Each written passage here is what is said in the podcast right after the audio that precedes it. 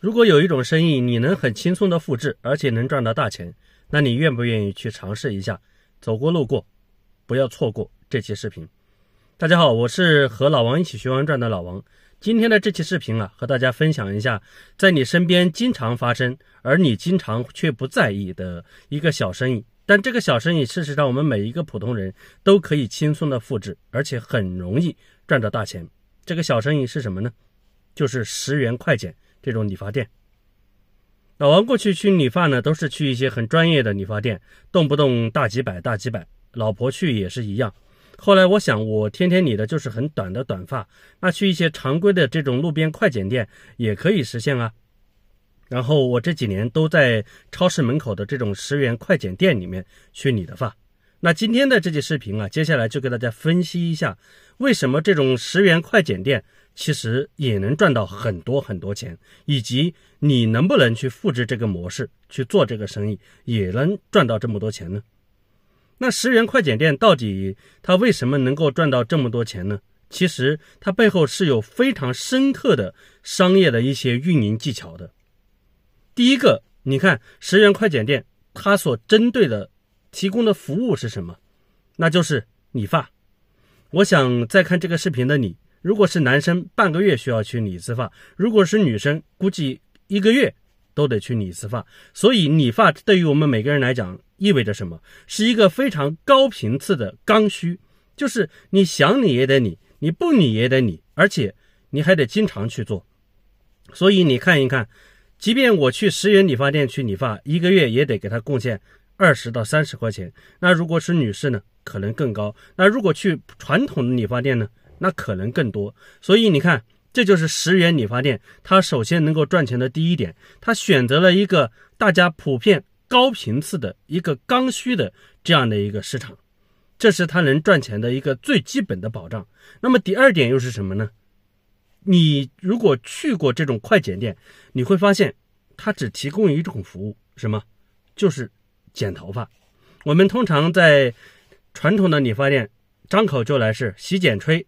有的时候还可以给你染发，还可以给你烫发，还可以给你拉直，还可以给你做造型。不好意思，在这种十元快剪店，什么都没有，只能帮你剪出几个固定的这个发型来。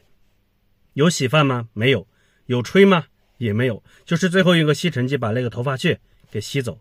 所以你看，他提供的这个产品和服务的这个套餐呢，就像肯德基、麦当劳一样，非常标准，而且很少。只有这几个，这里面其实还有一个很深的一个商业原理在里面。我给大家稍微延伸一下，大家去超市买过东西吧？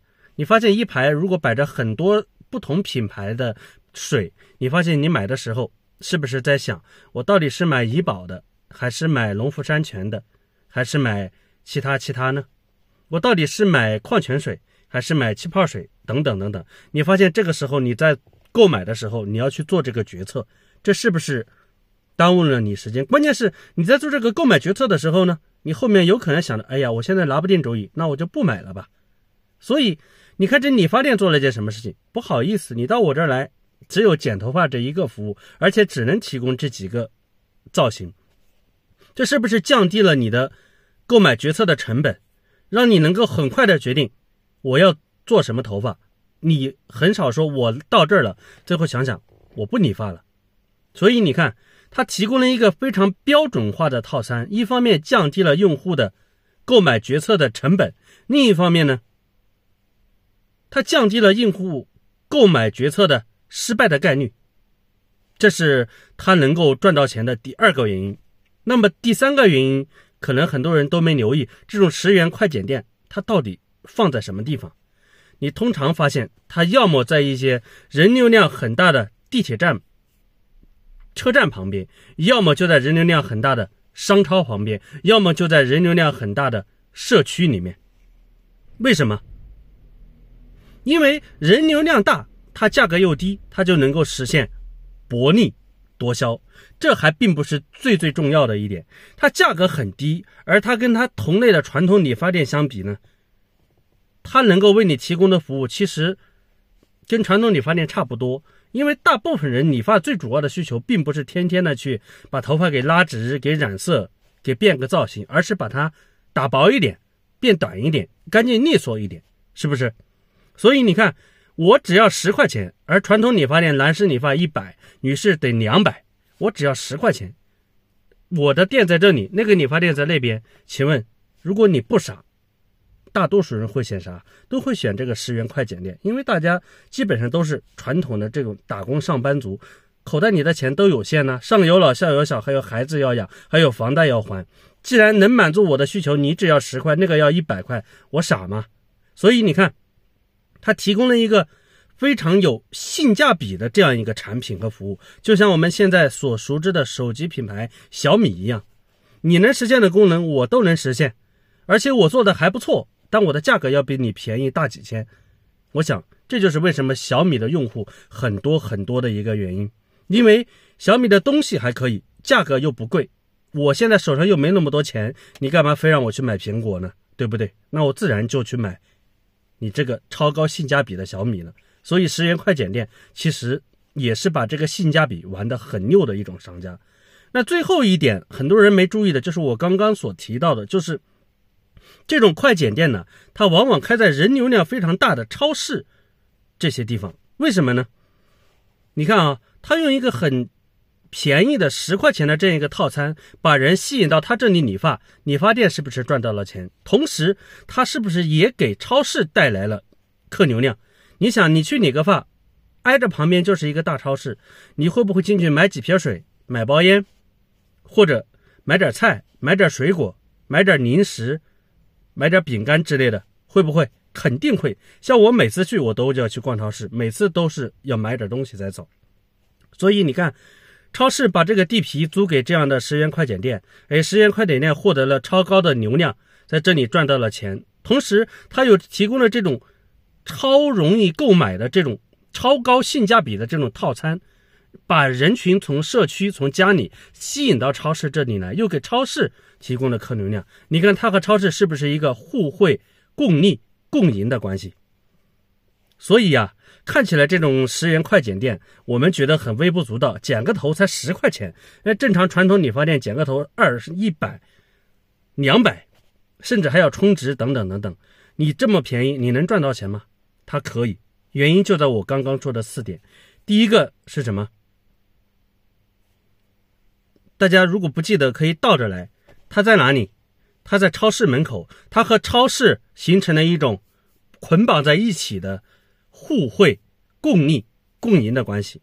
第二个，它提供了一个超高性价比的这样一个套餐和服务。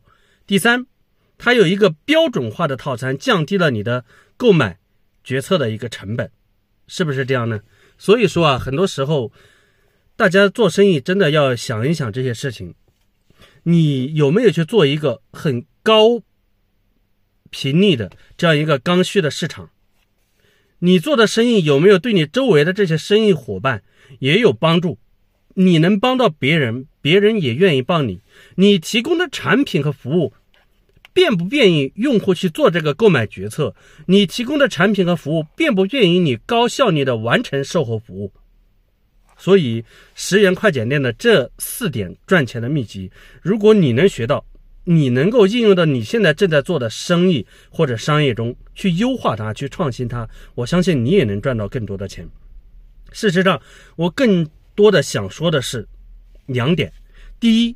十元快剪店这个事情告诉我们，随着时代的变化，很多商业的传统的模式是需要去创新的，否则你很有可能就像这些传统理发店被十元快剪店给干趴下一样。你觉得十块钱赚不到钱，你要一百块，但人家就十块钱还赚了大钱，把你的生意给抢了，你最后只好关门歇业。第二个就是希望大家明白的是，别人这么玩，你能不能够移植到你的生意中？四点。你能不能移植到一点？即便都不能，你在接下来下一次生意、下一次创业中，你可不可以去复制一下、去模仿一下？事实上，理发这门技术并不是很难学，不是吗？如果你有这门技艺，你可不可以学着十元快剪店，在合适的地段去开上这样一个理发服务呢？你其实也能轻松的赚到钱。这个年代，很多人都想赚钱，最大的毛病就是天天想着张口。我今天赚一千，我这个月赚几万，事实上，你要能够提供十元快剪这样的服务，你一天赚几百，你一个月也是几万块呀。这相比较普通的打工族来讲，已经是一笔非常巨额的收入了。你说是不是？